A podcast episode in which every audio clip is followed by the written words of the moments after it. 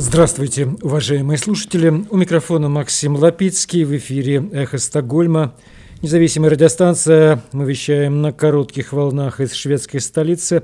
Со мной в студии историк и философ Андрей Горин. Здравствуйте. Напомню, что наша станция была создана в середине марта прошлого года. Инициатива шведского интернет-провайдера Банхов – это случилось вскоре после начала полномасштабной российской агрессии против независимой Украины. И сегодня уже 8 мая 23 года. Эта война, кровавая война, продолжается 439 дней. В этой программе шведское оружие на месте в Украине и будет участвовать в контрнаступлении. Швеция самым эффективным образом в Евросоюзе ввела санкции против путинского режима. Ни одна другая страна Европейского Союза не сократила импорт товаров из России в процентном отношении так сильно, как Швеция. Швеция станет членом НАТО в кратчайшие сроки, если на выборах в Турции победит оппозиция. Сжигание Корана неонацистом Расмусом Палуданом – часть российской операции влияния по разобщению стран Европы и остановке процесса ратификации шведского членства в НАТО.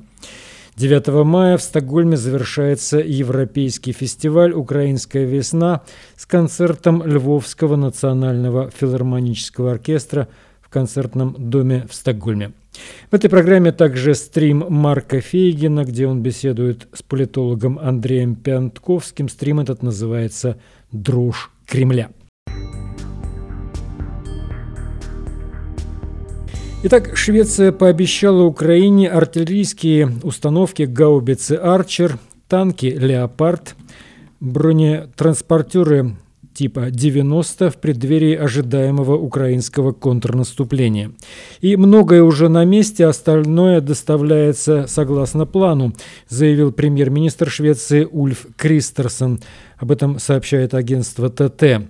Однако он не хочет вдаваться в подробности о том, сколько оружия уже дошло до Украины.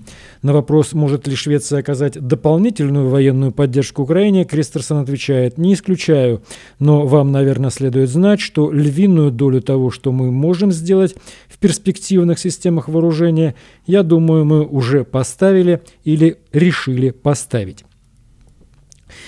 Санкции против путинского режима достигли пика, и всего месяц назад Европейский Союз ввел свой десятый пакет санкций.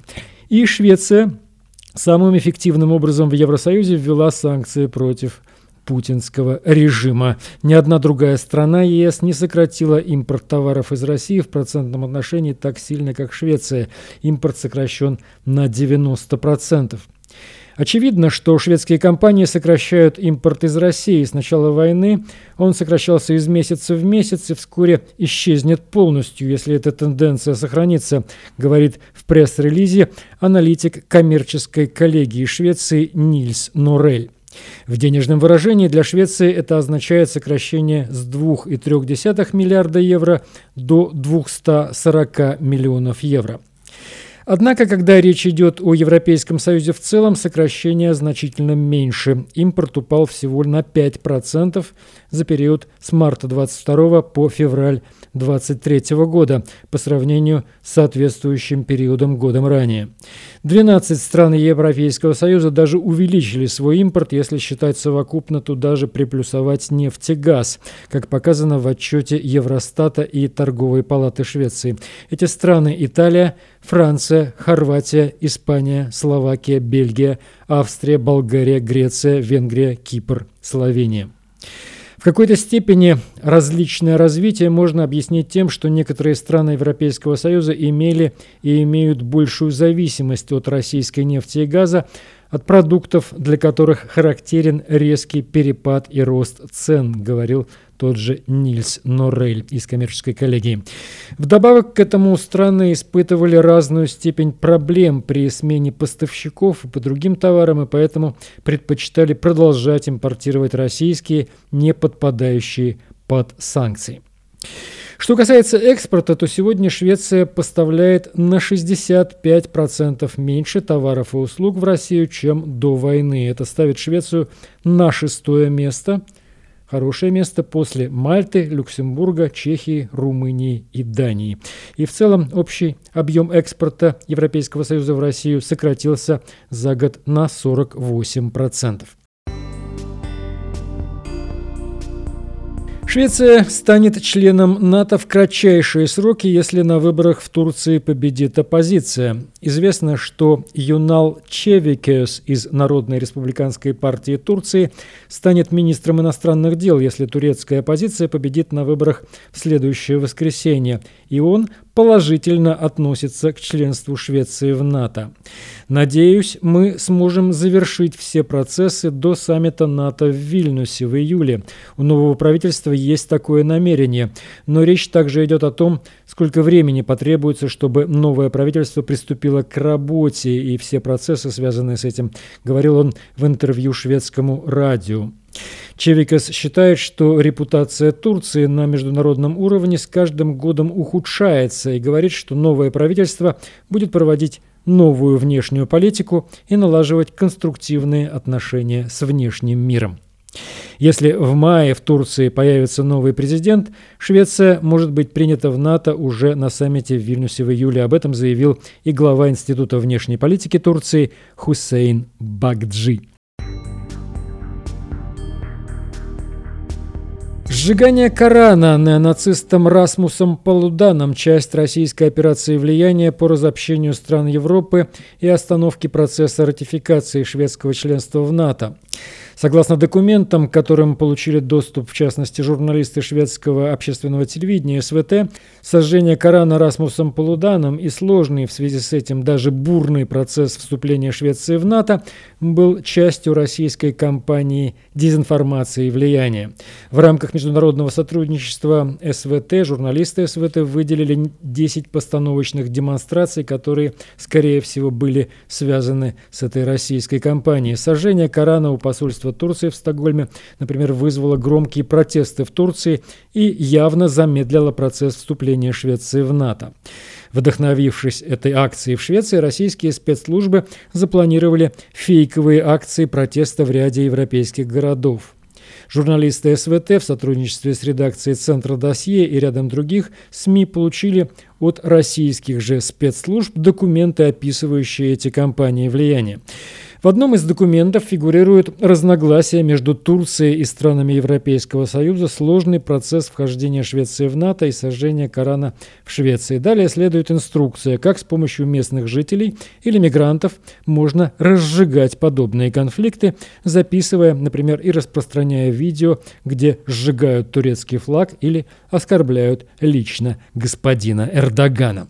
Цель в том, чтобы турецкие и европейские СМИ сообщили об этих акциях. В другом документе описывается одна из таких операций, проведенная в Париже 5 марта этого года. На кадрах видно, как протестующие зигуют перед транспарантами с украинским флагом и антиэрдогановскими плакатами. Отчет также содержит около 60 ссылок на социальные платформы, такие как Facebook, TikTok, YouTube, где были распространены видеоролики этой кампании влияния. Сожжение Корана, которое Полудан провел в Швеции в январе, похоже на один из кирпичиков в основании этой кампании, говорила датскому радио Валентина Шаповалова, занимающаяся исследованием российской дезинформации и пропаганды в Копенгагенском университете. Вы слушаете «Эхо Стокгольма». В эфире наша программа и Андрей Горин еще с несколькими новостями, в частности, о мобилизации властями Российской Федерации жителей Мариуполя. Российские оккупационные власти начали мобилизацию в Мариуполе. Об этом сообщил Мариупольский городской совет в телеграм-канале. В Мариуполе начали работать призывные комиссии. Оккупанты уже ищут граждан, которые не выполняют в кавычках военные обязательства – Враг планирует призвать мужчин до августа, сказал официальный мэр, э, украинский мэр оккупированного Российской Федерации города Вадим Бойченко, э, мэр, действующий, естественно, в изгнании. Горсовет также опубликовал так называемое направление на медкомиссию от военкомата, который получил один из жителей Мариуполя. Сообщается, что первыми на обследование попадают работники бюджетной сферы. Как отметил Вадим Бойченко, жители Мариуполя будут отправлены на смерть за российских захватчиков, которые уничтожили их город. А гражданку Украины э, арестовали во время поездки в Крым к больному отцу.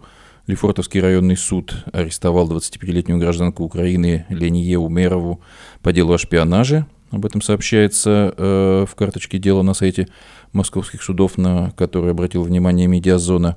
4 мая сотрудники ФСБ увезли Умерову из изолятора временного содержания во Владикавказе и доставили в московское СИЗО Лефортово.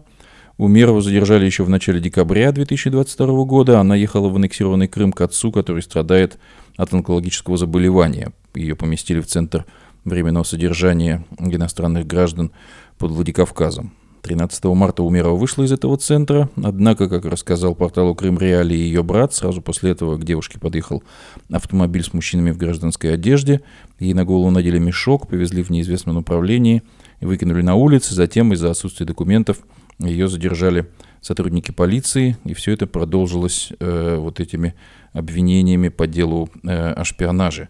В этой связи э, я хочу вспомнить э, о том, что несколько украинцев, с которыми приходилось общаться здесь, э, в Стокгольме, рассказывали о своем намерении возвращаться на э, оккупированные территории, в том числе и оккупированные Российской Федерацией достаточно давно, э, как крымские, э, крымские земли.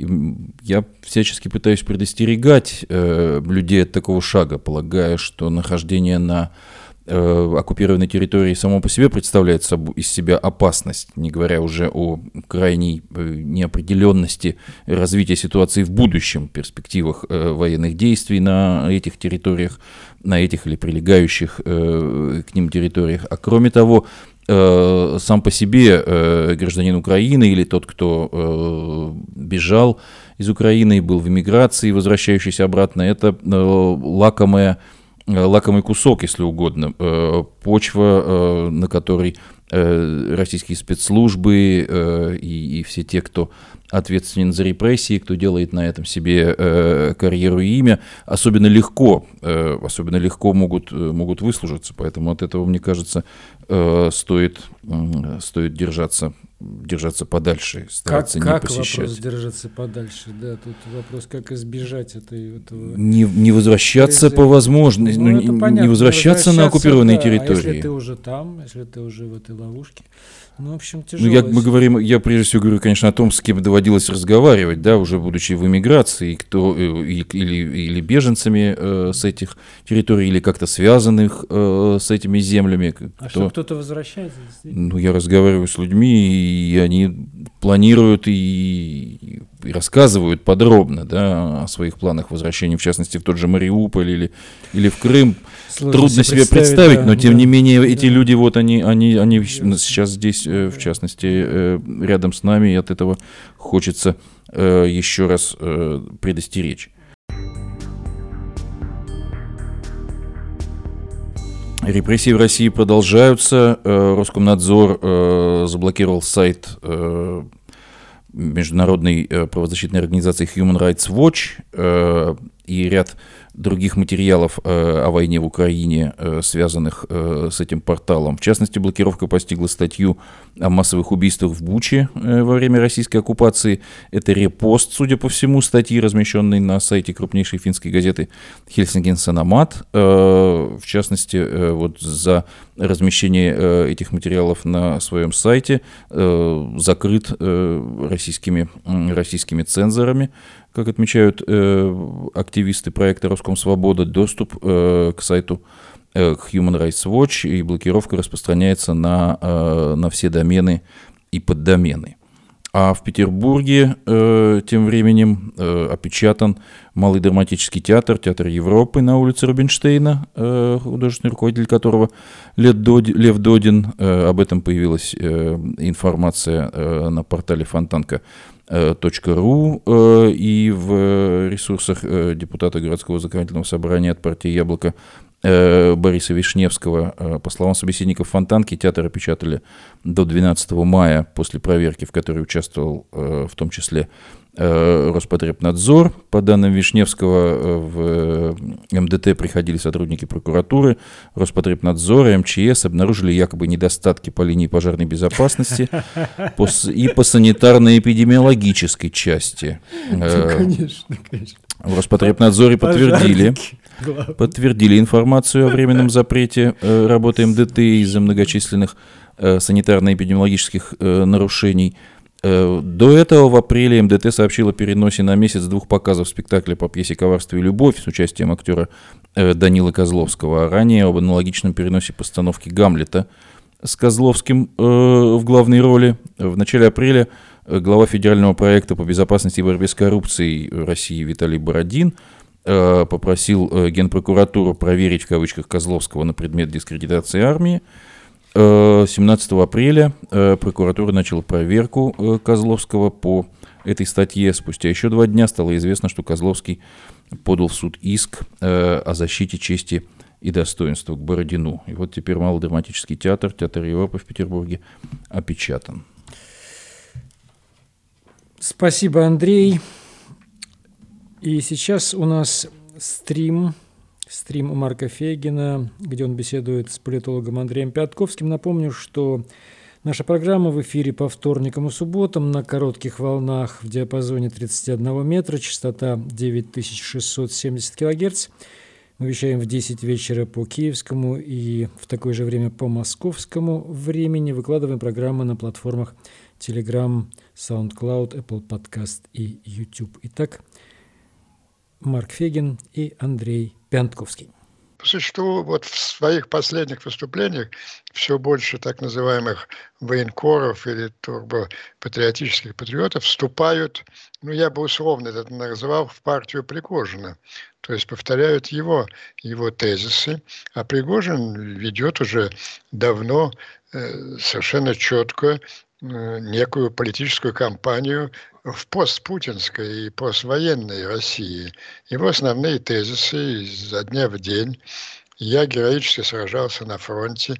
Я чуть был, почти взял Бахмут, но предатели в генеральном штабе, конкретно Шойгу и Герасимов, портреты которых мои ребята расстреливали из пулеметов, которых я целый год требовал снять погоны, сорвать босиком на фронт, искупать вину, они провалили все. Они виновны в том, что армия, раз, все в армии разворовано, она не казалась неподготовленной к, этой, к войне с Украиной, и они не обеспечили грамотного руководства войсками, они, они виновны в поражении. И вот это сейчас становится таким общим местом.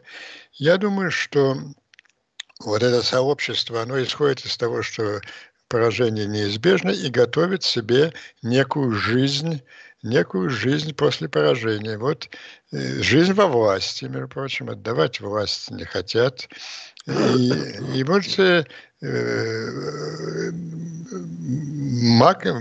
максимально будет распространяться вот такой тезис.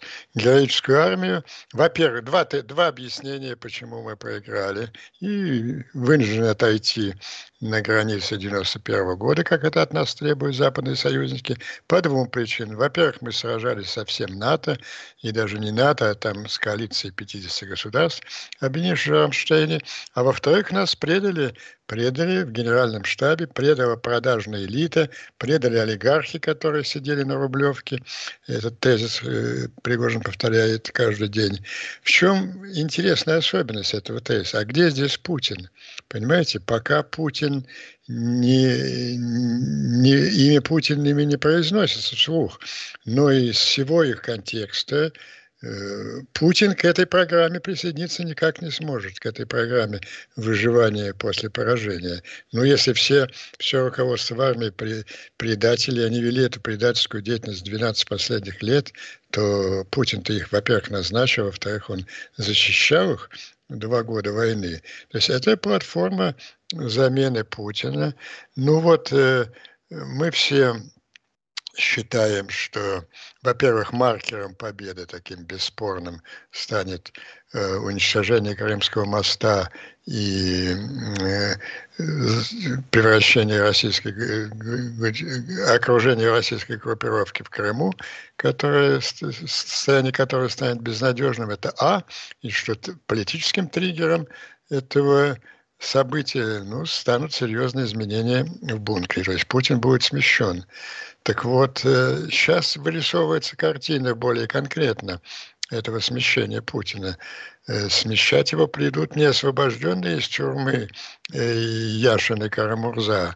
Яшин и Карамурза в лучшем случае освободят через полгода, а может быть еще успеют замучить до этого времени в Кремле, а придут вот эти молодотурки, некие, вдохновленные вот той программой, Э, который я условно назвал программой Пригожина. Пригожина, я думаю, все-таки успеют убить профилактически, э, когда начнут разворачиваться эти события. А некие военные молодотурки, расстреляв расстреляв Шойгу и Герасимова, и придут в кабинет Путина, чтобы отстранить его тоже власти.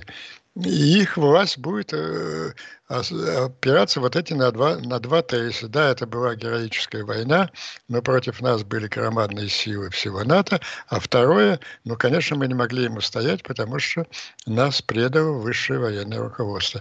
Вот такая картина с каждым новым выступлением легендарного э, военкора, она все более четко вырисовывается.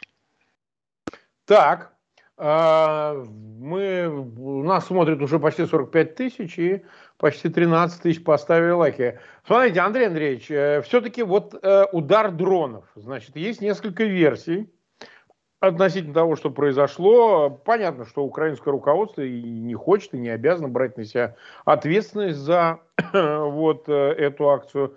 А, да и не обязано, мы не исходим из того, что как там на самом деле. Мы понимаем, что этот ресурс есть э, у серьезной только страны, а таковой является именно, именно Украина. То есть вторая версия про то, что это сама Москва затеяла провокацию, ну, на мой взгляд, она такая, в общем, сомнительная, потому что затеяла провокацию, чтобы что?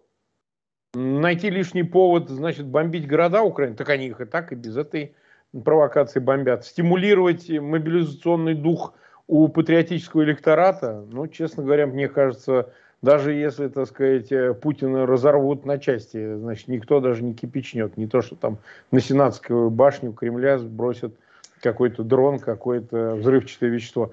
Все-таки на ваш взгляд, э, во-первых, э, какая версия более правдоподобна, а второе, а, собственно говоря, в чем символизм вот этой атаки на Кремль и вытекающие из него смыслы? Вот я бы так сформулировал.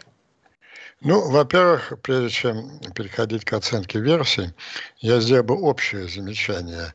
В войне, которая ведет героическая армия, героический народ Украины против агрессора, военный преступник Путин, безусловно, является легитимной целью. Ну, как любой военнослужащий, во время войны я главнокомандующий такой же военнослужащий, ну и кроме того, как военный преступник уже э, юридически разыскиваем, на котором выведен орден на арест Международным уголовным судом. Это первое. Теперь, что касается версии. Я с вами расхожусь. Я больше склоняюсь к версии, что это э, патрушевская провокация.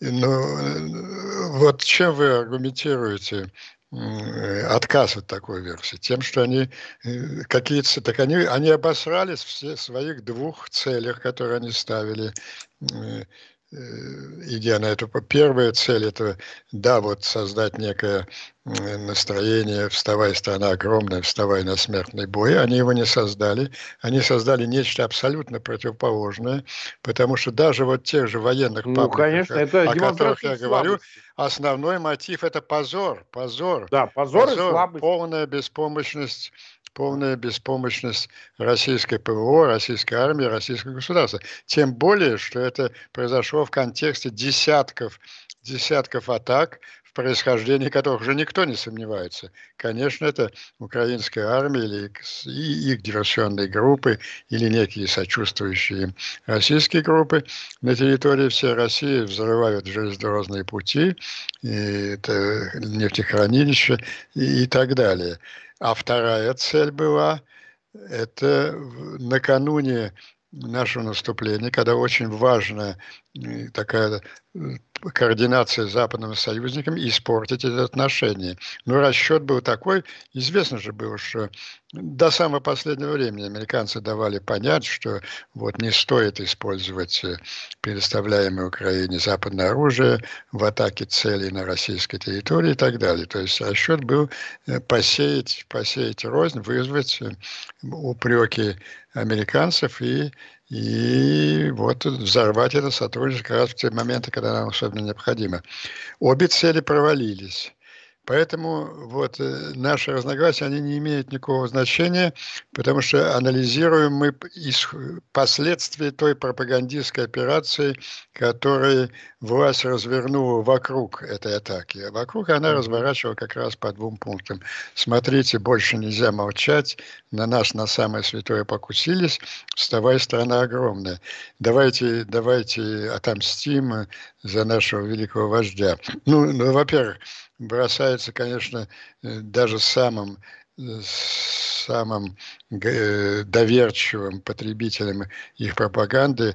Вот этот тезис о террористическом акте покушения на Путина, но он показался смехотворным. как и покушение на Путина в 2 часа ночи, когда ясно, что он где-то в одном... Да и не сидит он в Кремле, он же в Кремле? Не, он вообще там не бывает. Тем он более. вообще там не бывает. Там понимаете? более в 2 часа ночи. Поэтому вся эта пропаганда рухнула. Наоборот, э, это удачно легло вот на ту волну в патриотической среде. Доколе но эта волна доколе, вы обратите внимание, она направлена сейчас не против э, украинских неонацистов и их американских покровителей, как это повторяет с утра Песков через каждый по. Она направлена на военно-политическое руководство.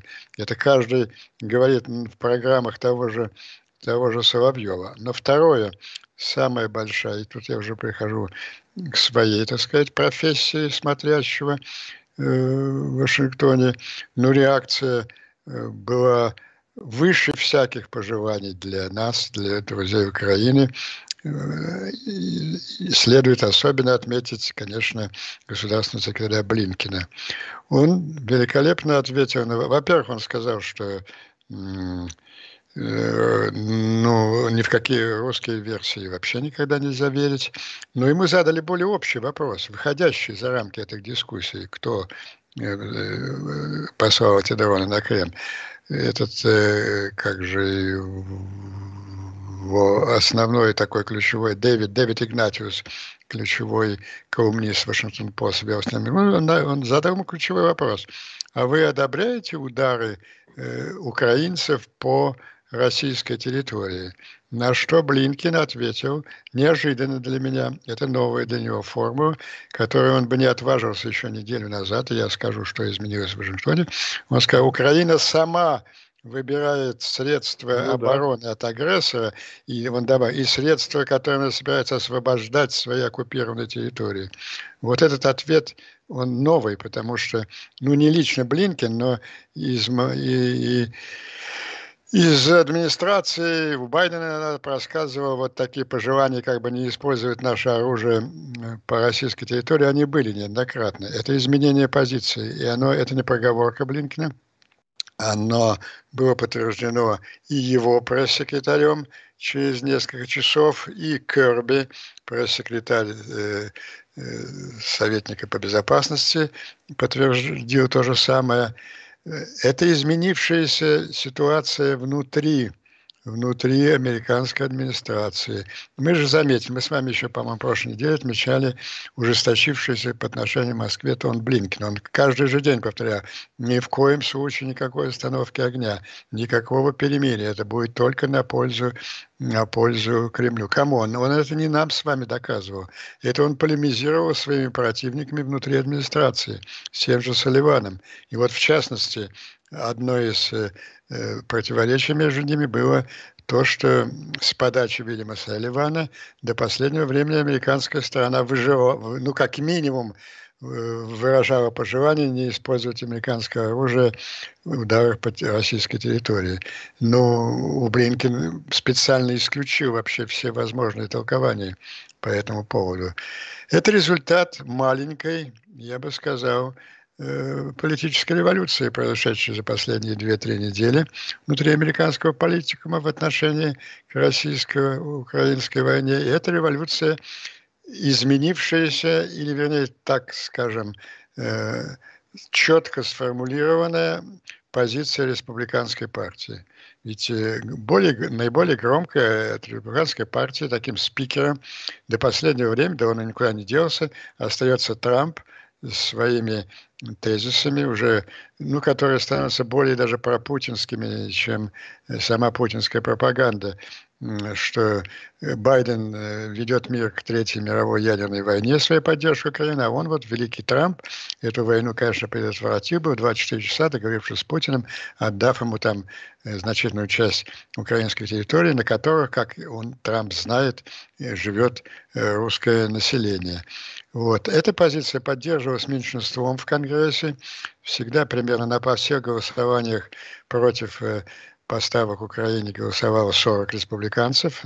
На, пос, послед, на последнее письмо Байдену вот с теми же тезисами э, поддержало только 19, 19, то есть количество это меньшинство трампийское сократилось вдвое, но это не самое главное. Это самая главная жесткая позиция, которую занял весь истеблишмент республиканской партии. Прежде всего, ключевой человек Маккарти, спикер парламента, спикер Палаты представителей, председатель комиссии по иностранным делам Палаты. Это все новые люди, пришедшие после такой не очень яркой, но все-таки победы республиканцев в Палате представителей э, Маккол. Ну это и классические республиканские сенаторы э, Мич МакКоннелл, э, Линдзи Грэхэм, э, тот же кандидаты в президенты Пенс, Помпео, Ник Хейли, все они придерживались очень твердой э, антипутинской позиции, и в целом республиканская партия приняла стратегическое решение на избирательную кампанию атаковать Байдена не с трампийских позиций, а наоборот, атаковать Байдена за недостаточную поддержку Украины.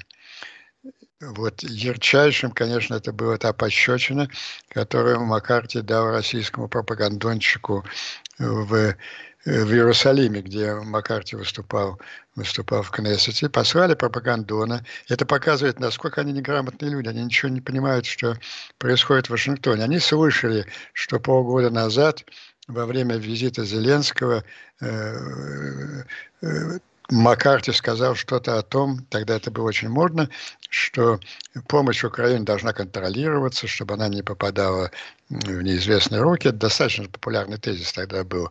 И он начал с такого подобострастного вопроса. Мы очень ценим вашу позицию, господин спикер, что вы против э, неограниченной поддержки Украине. Вот скажите нам, когда, в конце концов, эта поддержка американская закончится?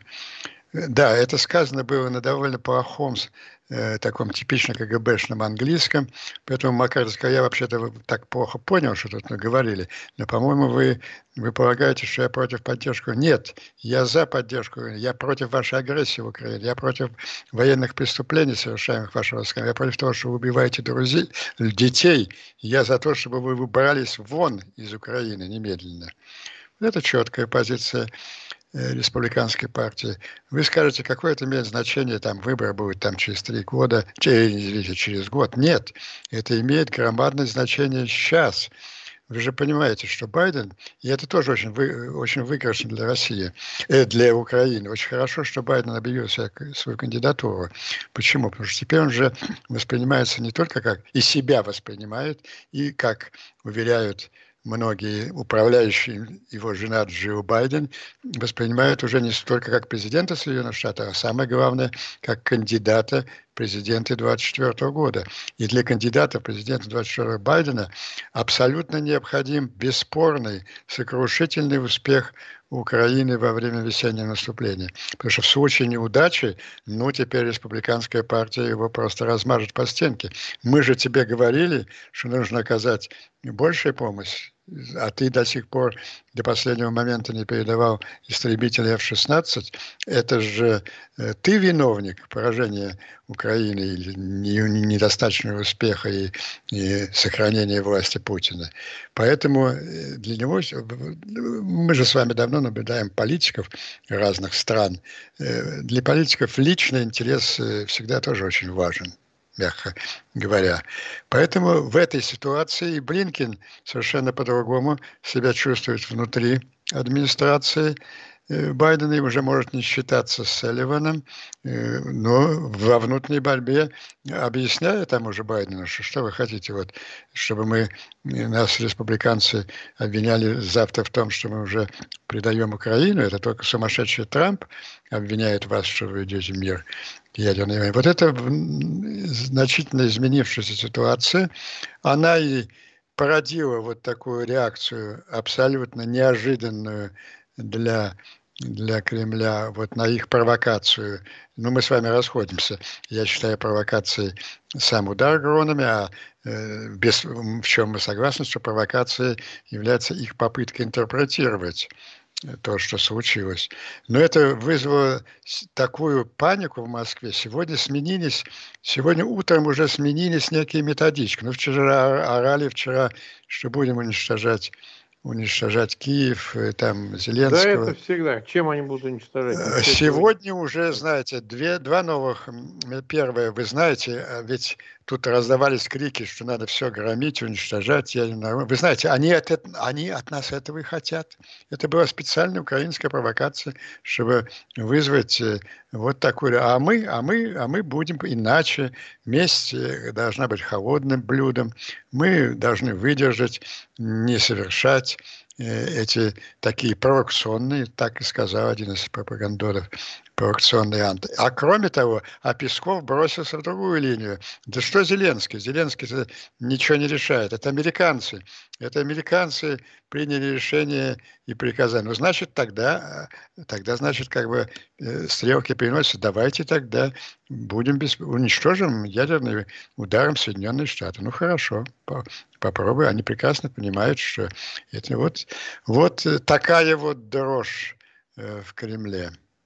Вот смотри, какая, э, собственно, вот эти утечки из Пентагона, так называемые, они гуляли вот в какой-то детском там э, аккаунте Discord, да, он назывался в течение Discord. года. Э, к, сенсации мировой сделал Нью-Йорк Таймс, опубликовав у себя, кстати, э, с одной редакцией сделанные российскими спецслужбами. Отредактировано, да. отредактировано было количество потери, да, потерь украинских. Вот. Да. И какую компанию? Нью-Йорк, Таймс, Политико, Уолл-стрит Джона. Ведь какое шоу вой на этих вашингтонских болотах под видом друзей Украины. Да, конечно, Украина жертва России. Но понимаете, они же не смогут победить. У них не смогут победить русских. У них не хватает того, не хватает того, всего. Так черт вас возьми, почему не хватает? Именно потому, что симпатизирующие вам люди в администрации президента тормозят все эти поставки. Им не хватает того всего, поэтому давайте не будем закидывать их оружием, а уговорим их идти на какие-то мирные переговоры. Потом это вылилось, сейчас в конце концов эта предательская линия вылилась в рабочую группу э, Валдайского клуба. Я об этом там рассказывал с американской стороны этот э, Сэмюэл Чарап, и мы еще услышим, если они отважатся после моего, извините за нескромность, публичного разоблачения этой группы опубликовать, они работают сейчас на, на базе знаменитой статьи Чарапа «Предотвратить длинную войну» в Украине. Вот эти, вот все эти разговоры, которые сейчас процитирую, они вот э, будируются именно вот этой среде э, левой интеллигенции. Я не слышал таких нарративов ни от Блинкина, ни от э, э, Остина, ни от того же даже Салливана. Ну вот выглядит, кто, кто подталкивает, кто конкретно подталкивает. Никто не... Сейчас единственный вопрос, который... Да, вы упомянули совершенно справедливо о встрече на днях с Мили. Так план операции, он же, это совместный план операции Пентагона и Министерства обороны э, Украины. Нам же рассказывали, действительно так, два месяца, январь и февраль, в городе Висбадене, замечательном городе, воспетом Достоевским, Тургеневым. Бывал там. Э, да, Фейгином. Э, Фейгином. Фейгином. В казино не играл, не играл. Да. Не играю. В отличие от вот этих русских великих писателей. В чистую проигрывались. Пальто да. жены продал Достоевский, кстати. Да. Так эм, там же э, официально были штабные игры. Два месяца продолжались.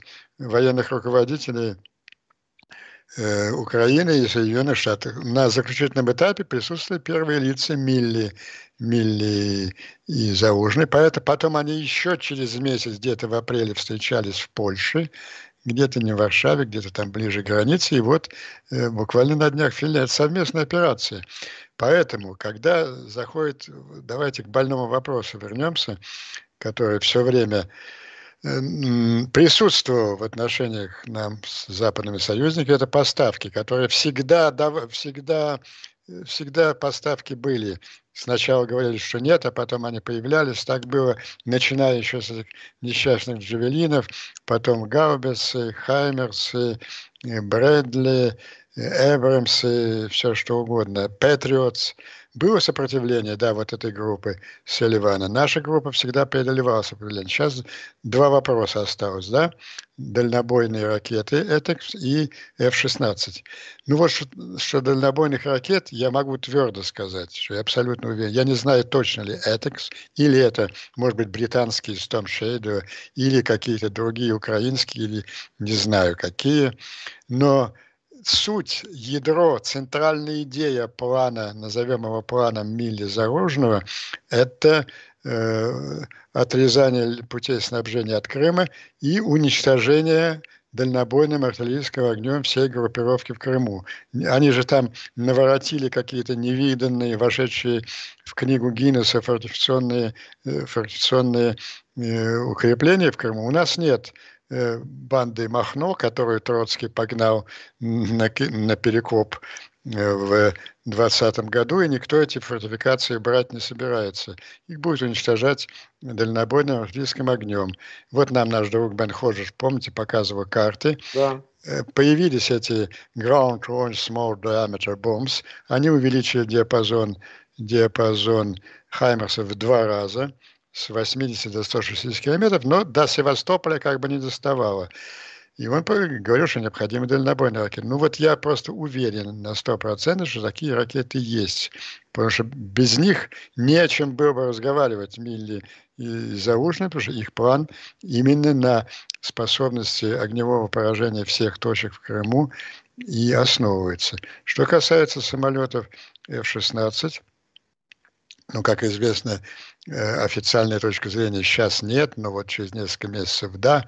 Вы знаете, вот новое соотношение сил внутри администрации президента, когда Байден и Остин э, полностью определяют повестку дня, опираясь очень разумно на давление республиканцев извне, я думаю, что э, вот это первое обстоятельство. А второе, то, что 20 раз мы все повторяли, мы все знаем, что десятки украинских летчиков готовятся к эксплуатации этих самолетов в четырех странах сейчас. Они известны в Великобритании, США, э, Польше и даже Франции. На «Миражах» они там готовятся. Но появятся они в решающие дни битвы, когда, скажем, вот не хватает 30 самолетов для какого-то последнего удара, что они не появятся с румынских аэродромов с украинскими пилотами за штурвалом? Конечно, появятся. Угу. Так, нас больше 80 тысяч человек смотрит в прямом эфире. 27 тысяч поставили лайки. Мы благодарим тех, кто нас смотрит. У нас еще остается э, к этой же теме при, э, событие, примыкающее, которое стоит обсудить. И мы переводим взгляд на восток. Вот, э, хотя в ООН это все происходило. Вы видели, что была принята резолюция ООНовская, которая значит, э, ну, она там по теме сотрудничества ООН и Совета Европы, но тем не менее там такой абзац был, который касался, собственно, агрессии Москвы против Грузии, там упомянуто, и Украины, что понятно. И э, это голосование Китая, Казахстана, Армении, ну, в общем, многие считают сенсационным, поскольку те проголосовали за эту резолюцию таким образом присоединившись к аттестации Москвы как агрессора. Потому что слово агрессор там прям такие звучит. Я хотел поговорить о Китае в конце нашей программы. Мы уже вот 47 минут в эфире. Э, вот есть несколько версий, есть несколько взглядов на позицию Китая э, в взаимоотношениях с Москвой по отношению к войне в Украине. Они называют это конфликтом, но неважно. Э, значит, один трактует это так, что Китай, преследуя свои интересы, тем не менее, как-то так подталкивает, помогает тире Москве, чтобы она глубже увязала в этом во всем, но изображает некую большую лояльность по отношению к Москве, чем к Киеву. А другая версия, наоборот, говорит о том, что Москва в силу природы своей, да, ну, в общем, э, изуитства своего, она как бы хочет использовать Китай, даже изображая вассальную зависимость, но поступает по-своему. И в частности, именно таким было после государственного визита Си Цзиньпина в Москву 20-22 марта.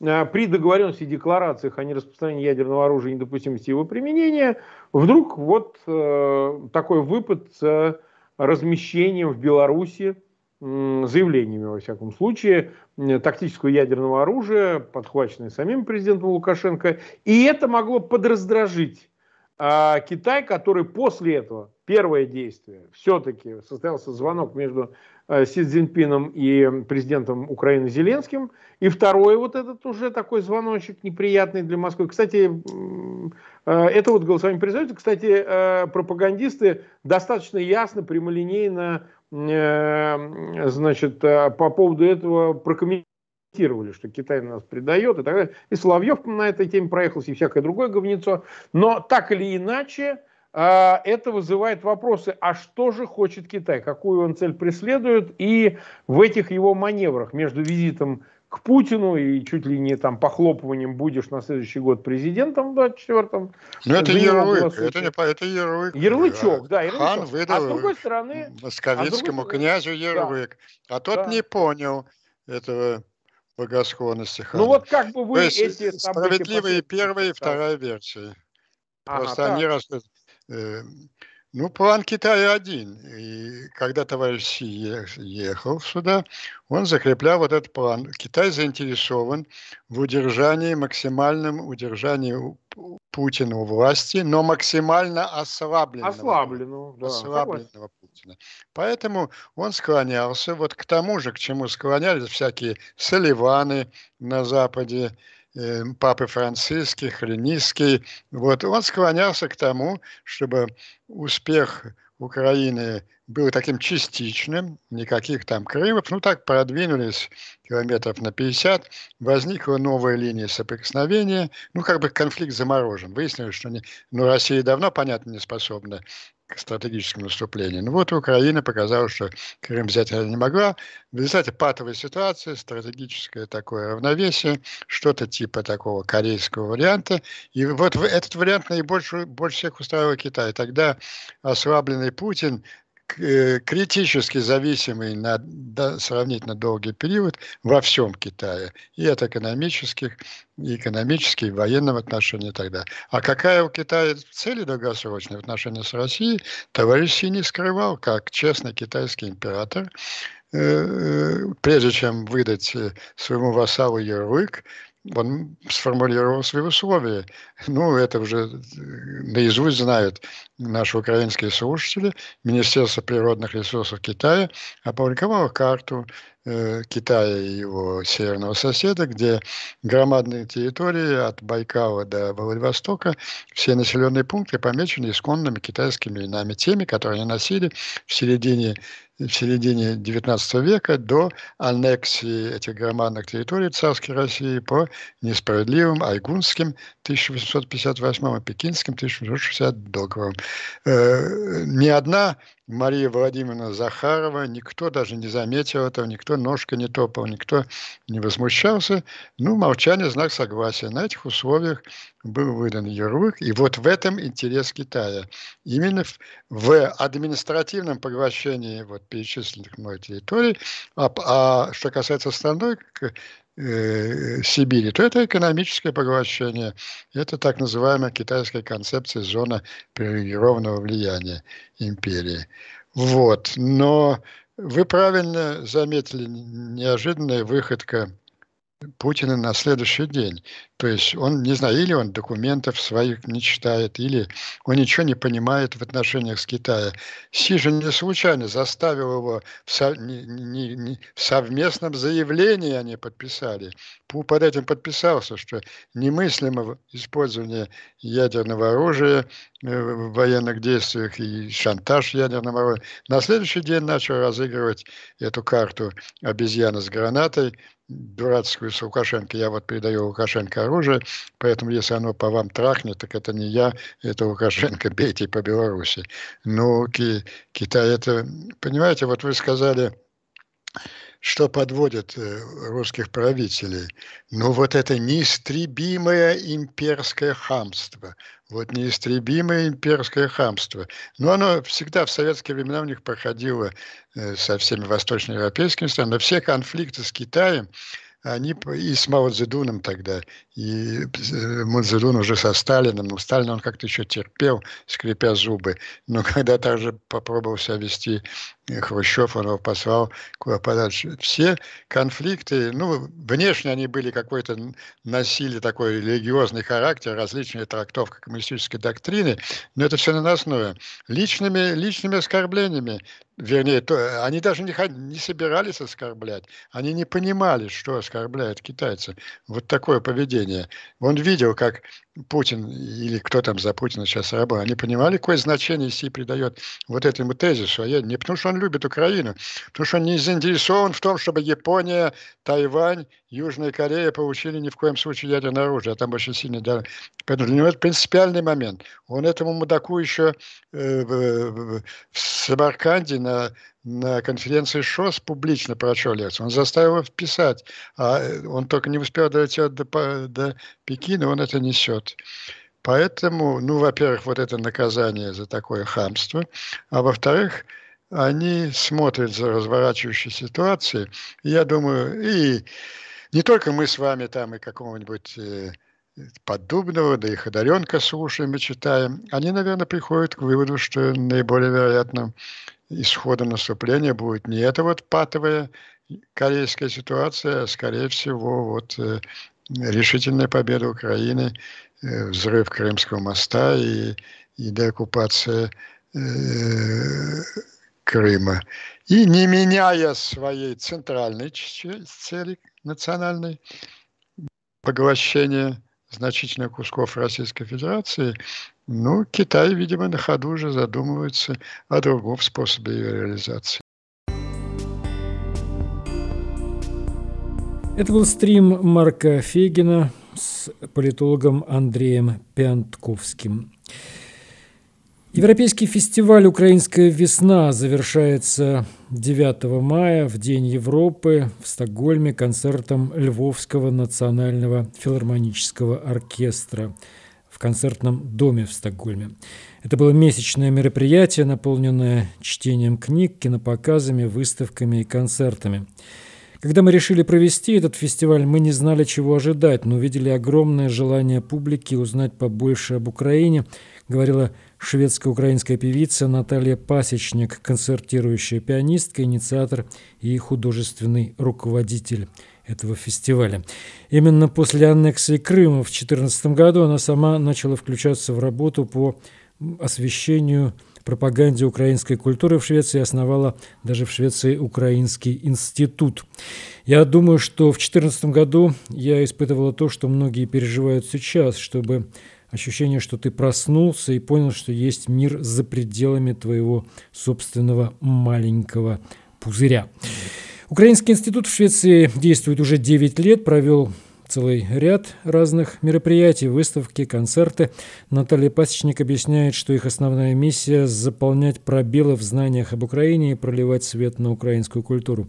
Украинская культура веками подавлялась русским и советским господством, поэтому знания об Украине на Западе были близки к нулю или сильно искажены русским нарративом.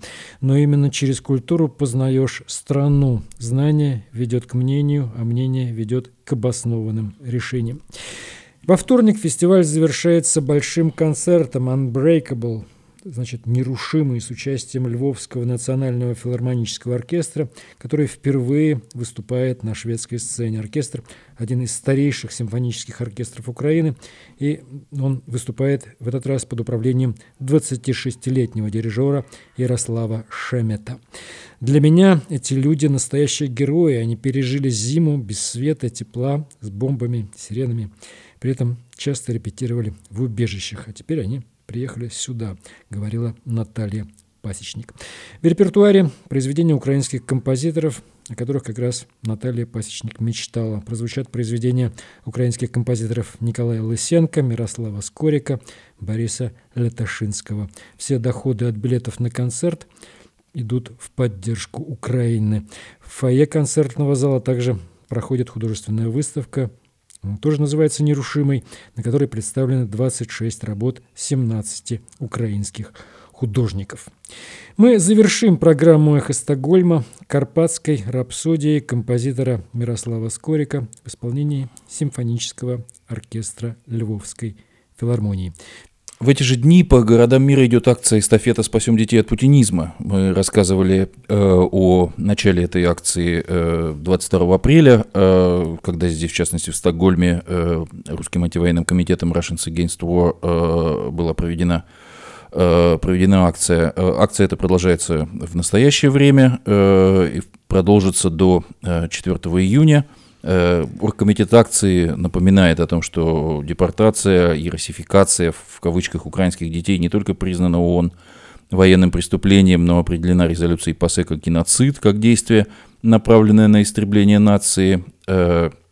Путинизм целенаправленно убивает будущее и самой России, подвергая российских детей идеологическому давлению, пропитывая милитаристским духом э, и ложным патриотизмом всю систему э, воспитания и образования. Э, в ходе акции эстафеты э, россияне обращаются к организациям и структурам, способным повлиять на, казалось бы, немыслимые в современном мире деяния путинской власти, помочь жертвам этой войны детям. Э, обращения адресуются ЮНИСЕФ, Международному комитету Красного Креста, Комитету по правам ребенка и правительствам э, стран, в которых находятся россияне в изгнании. В течение акции проходят благотворительные концерты, выставки, организован централизованный сбор средств, митинги и акции уже прошли в городах Италии, Кипра, Португалии, Соединенных Штатов, Турции, Швеции, Э, в ближайшее время э, они пройдут э, на Кипре, в Португалии, снова в Соединенных Штатах, в Ирландии, в Норвегии, в Барселоне. Список городов мира участвующих акций можно найти на сайте savechildrenfromputinism.org.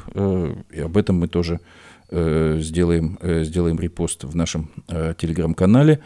А завтра, 9 э, мая, э, проходит международная акция э, памяти и скорби, которую, в частности, здесь, в Стокгольме, поддерживает и проводит свой митинг «День беды», The Disasters Day, SORG, DAC, антивоенный комитет в Швеции Russians Against War – Э, мы скорбим по жертвам тоталитарных режимов. Э, в этот день, э, превращенный путинским режимом в праздник реваншизма и империализма, не можем не вспомнить о всех тех бедах, которые тоталитарные режимы, подобные гитлеровскому и путинскому, причиняют людям. На этой акции планируется выступление, а также будет свободный микрофон, где каждый желающий может высказать Э, высказать свою точку зрения по э, поводу э, монополизации памяти о войне, которую предпринимает, предпринимает путинский режим. Эта акция пройдет в Австрии, Болгарии, Великобритании, Венгрии, Германии, Дании, Испании, Италии, в Республике Корея, Сербии, в разных городах Соединенных Штатов и, в частности, в Швеции. Э, соответственно, завтра, 9 э, мая в 18 часов, 6 часов вечера э, на площади Свободной Украины, Фри Украина Плац перед российским посольством в Стокгольме. Приходите, покажем все вместе, э, что мы против, э, против этой, этого манипулирования, манипулированию памятью о войне, особенно отвратительной режимом, ведущим, ведущим эти войны, и демонстрирующим в их ходе э, самые отвратительные, э, самые отвратительные стороны и преступные, э, преступные деяния, которые, казалось бы, человечество уже пережило и, и жило, и сама, сама память о завершении Второй мировой войны говорит нам об этом. Да, спасибо, Андрей. Наша программа подходит к концу. Завершим ее карпатской рапсодией композитора Мирослава Скорика в исполнении симфонического оркестра Львовской филармонии. Всего доброго, друзья, и до встречи в эфире. До свидания.